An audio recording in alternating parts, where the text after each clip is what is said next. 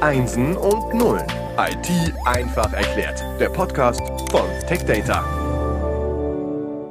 Herzlich willkommen zum Podcast Einsen und Nullen IT einfach erklärt. Unser Themenschwerpunkt lautet Software Defined Storage. Unser Gast ist, wie immer könnte man sagen, Alexander Best. Er arbeitet bei Datacore. Datacore präsentiert diese Staffel auch. Und ja, erstmal hallo Alex. Hallo Frank. Wir haben in der letzten Episode darüber gesprochen, dass man ja alles in der Cloud speichern kann. Äh, mein Ansatz ist manchmal zumindest, äh, oder ein Gedanke ist manchmal, ich bin die Daten dann ja los. Die sind in der Cloud. Du hast dann so ein bisschen gelacht und dann haben wir festgestellt, okay, da müssen wir wohl nochmal drauf eingehen. Ja, natürlich bin ich die Daten los, ja. Aber man muss halt äh, drüber nachdenken, was ist die Cloud denn eigentlich? Die Cloud ist nicht irgendwie Wolkenkuckucksheim und äh, irgendwie magisch in einer anderen Dimension, sondern technisch ist es ja so, dass auch alles das, was wir heute so in der Cloud wahrnehmen, am Ende auch irgendein Rechenzentrum ist. Und in irgendeinem so Rechenzentrum stehen auch irgendwelche Server und irgendwelche Speichersysteme, genau wie bei uns zu Hause, die Festplatten sich drehen, die USB-Sticks irgendwie Daten speichern. Ähm, das ist am Ende alles dasselbe Zeug, ja. Nur, dass es eben bei diesem Cloud-Anbieter in viel größeren Mengen in einem Rechenzentrum konzentriert irgendwo steht. Ähm, aber am Ende des Tages haben die genau die gleichen Probleme wie jeder von uns äh, in seiner eigenen Datenspeicherarchitektur. Nur, dass sie das halt mit Heerscharen von Leuten gegebenenfalls anders lösen, das Problem, um dort eine Verfügbarkeit der Daten sicherzustellen. Aber am Ende des Tages kochen die alle nur mit Wasser. Also genau das gleiche Zeug wie bei uns zu Hause. Es ist ein interessanter Gedanke, zumal äh, ich neben dem Gedanken, ich bin die da los, schon öfter gedacht habe, ja, ich bin's jetzt los, aber es ist ja trotzdem auch noch auf meinem Smartphone. Oder ich habe es ja nicht nur das, ja, ich habe nicht nur das auf dem Laptop, auf dem Tablet, in der Cloud. Ja, plus all die Leute, mit denen ich meine mein soziales äh, Leben ja teile, die das ja auch alle bekommen, die das auch wiederum ja äh, für sich kopieren und dann in ihren eigenen Cloud-Bereich wieder reinschreiben.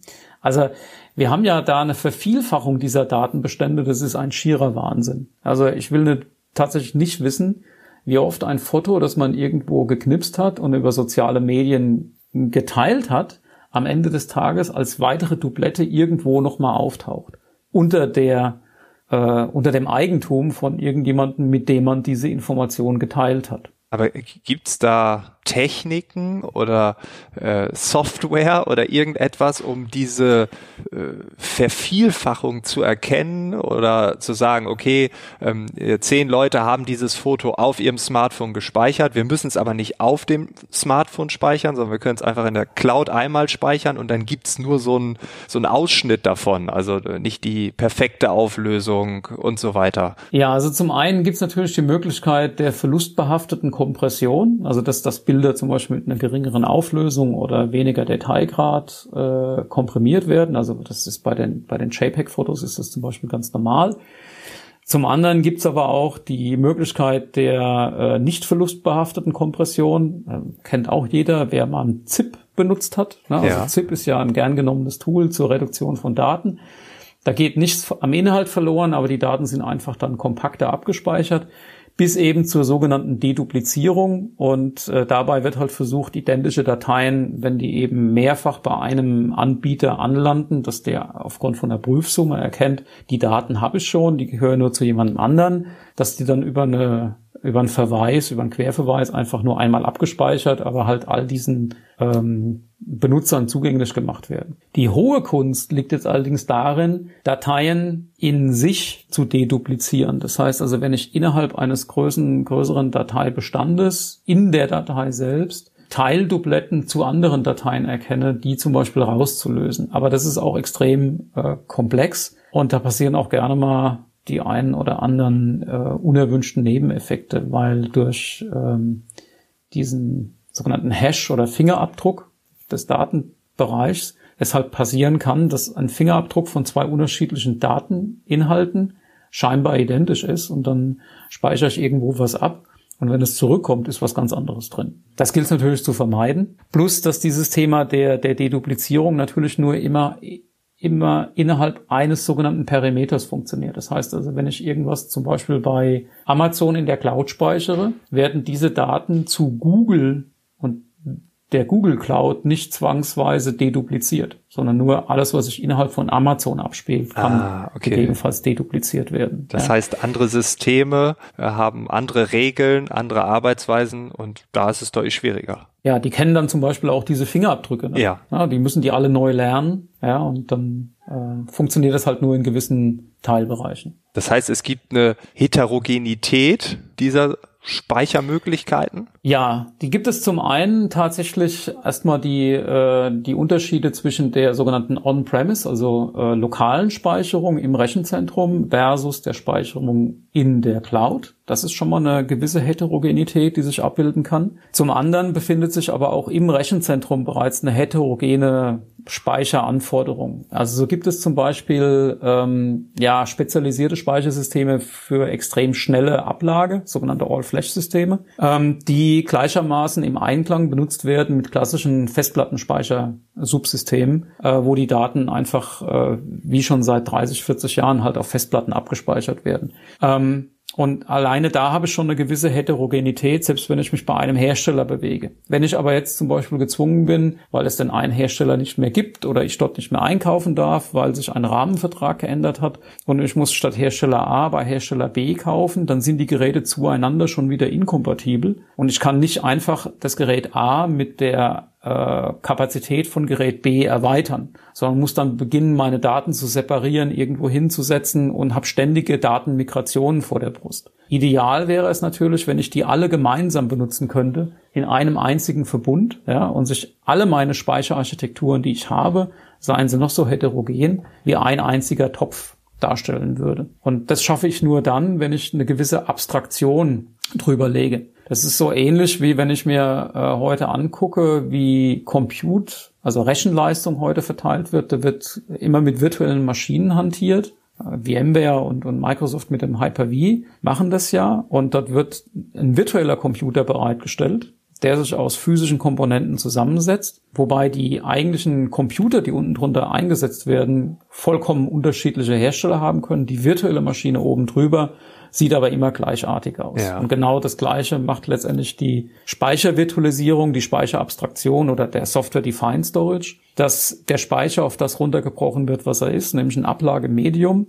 Und dabei ist uns die Form, Farbe, und Mentalität des jeweiligen Speichersystems eigentlich egal, solange es die Disziplin beherrscht, Daten abzulegen und reproduzierbar äh, sicher wieder bereitzustellen. Und das ist ja auch logisch, weil ich meine, du hast gerade gesagt, wir dürfen nicht mehr dort einkaufen, wir müssen von Hersteller A zu Hersteller B. Es kann aber ja auch sein, dass ein Hersteller insolvent wird, Ja, dass man genau. ähm, vielleicht eine Firma hat, die von der anderen geschluckt wird, äh, es gibt neue Technologien und, und, und. Das heißt, es, diese Heterogenität, die werden wir ja nie verlieren können. Die wird ja, das ist ja wie so ein Naturgesetz, oder? Genau, Ja. wir hatten ja in einer vorherigen Episode schon mal darüber gesprochen, dass die übliche Lebensdauer von so einem Speichersystem fünf bis sechs Jahre ist, dann wird es durchgetauscht, weil der Lebenszyklus erreicht ist, ja, und es ist halt Feierabend. Ähm, und wenn ich halt nach diesem Ablauf des Lebenszyklus, weil ich die Wartung nicht mehr verlängern kann oder was auch immer, so ein neues Gerät anschaffen muss und ich kann das nicht mehr bei dem Hersteller kaufen, bei dem ich sonst gewohnt war einzukaufen, dann stehe ich schon vor einem Problem. Ähm, ich kann dann auch nicht einfach eine Erweiterung kaufen. Also nehmen wir mal an, die Maschine wäre noch gut, ich kann den, könnte den Wartungsvertrag theoretisch verlängern und ich könnte dort noch so, einen Platten, so eine Platteneinheit drunter hängen, um die Kapazität zu verdoppeln. Aber den Hersteller gibt's einfach nicht mehr. Dann kann ich nicht mehr kaufen, auch wenn ich immer zufrieden war. Ja, und das ist schon ein großes Problem in der IT. Also das ganze Thema nachhaltige Datenmigration ähm, ist, ist etwas, was im Prinzip die meisten Kunden umtreibt. Ja, völlig, völlig logisch und nachvollziehbar. Ähm, wir haben in einem Vorgespräch über Hot Data und Cold Data gesprochen. Ähm, vielleicht kannst du da noch ein bisschen drüber erzählen. Also wann sind Daten heiß und wann sind Daten kalt? Ja, also Daten heiß sind dann, wenn sie im Zugriff sind. Also man spricht dabei auch von einem sogenannten Working Set, also die Daten, mit denen gearbeitet wird. Das ist immer nur ein Bruchteil dessen, was man als Gesamtdatenbestand im Unternehmen hat. Aus Statistiken, die wir über unsere Infrastrukturen ähm, ausgelesen haben, wissen wir, dass in etwa zehn Prozent des Gesamtdatenbestands sogenannte Hot Data darstellen. Die restlichen 90 Prozent sind mehr oder minder Cold Data. Das heißt, die müssen zwar da sein, damit das Gesamtdatenkonstrukt äh, Sinn ergibt, sind aber nicht in der permanenten Benutzung, sondern die werden für ein, für ein initiales Laden der Applikation mal gebraucht, aber dann werden die über Wochen nicht angefasst. Mhm. Ja. Und ähm, es macht zum Beispiel keinen Sinn, solche kalten Daten auf extrem teurem Speicher vorzuhalten, sondern die muss ich halt nur da vorhalten auf einem Speicher, der gerade gut genug dafür ist. Ähm, dann gibt es aber auch Datenbestände, die verändern ihr, ja, ihre, ihre Wertigkeit im Laufe des Monats zum Beispiel. Ein sehr, sehr gutes äh, Beispiel, zweimal das Wort Beispiel ist auch super.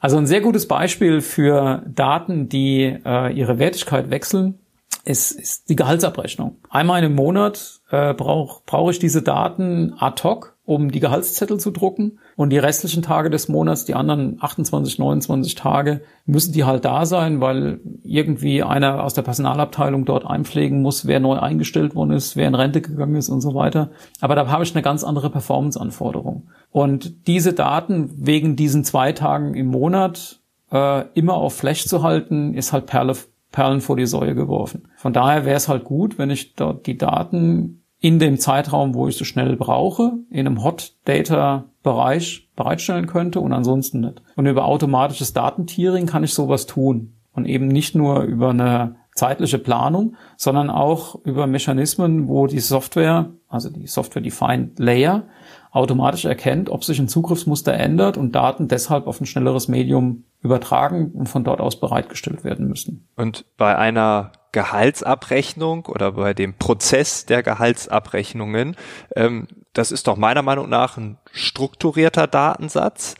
Was, Korrekt. Was ist dann mit den unstrukturierten Daten? Also weiß man, wann die heiß und kalt sind? Das weiß man üblicherweise überhaupt nicht, weil wenn irgendjemandem einfällt, dass er jetzt mit irgendeiner Excel-Tabelle wieder ganz dringend ganz viel arbeiten muss, das fällt demjenigen genau dann ein, wenn das ja. Projekt das diktiert. Das weiß heute noch keiner. Ja, es gibt planbare Ereignisse, da kann ich das wunderbar tun. Äh, wenn ich also projektgebunden irgendwas äh, bereitstellen muss, dann kann ich das äh, eben tun und das waren oder es sind üblicherweise die Aufgaben von Speicheradministratoren. Aber es gibt unzählige äh, Datenanforderungen, die sich ad hoc entwickeln. Und dafür brauche ich letztendlich eine technische Möglichkeit über ein, über ein hierarchisches Speichermanagement, heutzutage nennt man das halt Tiering, ähm, die Daten zur richtigen Zeit auf dem richtigen Medium in der Zugriffszeit zur Verfügung zu stellen, so wie es der Anwender gerade braucht. Und dieses hierarchische Speichermanagement, Tiering, ähm, entwickelt sich das weiter oder also gibt es da eine ja, nächste Generation? Gibt es da was? Ja, das entwickelt sich halt über die einzelnen Speichertechnologien, die man dort äh, im Verbund zusammenfährt, äh, entwickelt die sich natürlich weiter. Also wenn äh, hierarchisches Speichermanagement oder Tiering früher aus Band und Platten bestanden hat, sprechen wir heute über Platten und Flash, hm. möglicherweise Flash, Platten, Cloud ja, dass das entsprechend äh, dort in entsprechenden äh,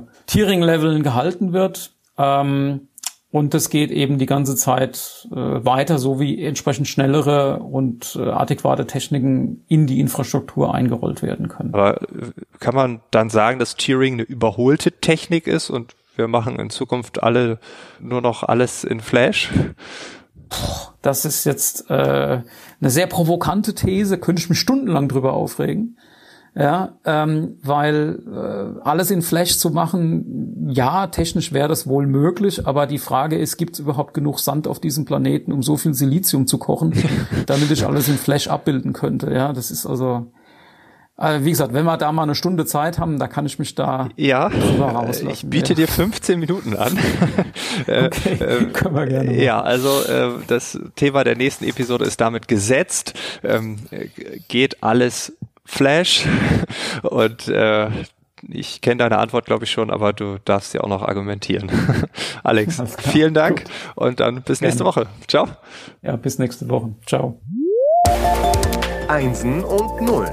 IT einfach erklärt. Der Podcast von TechData.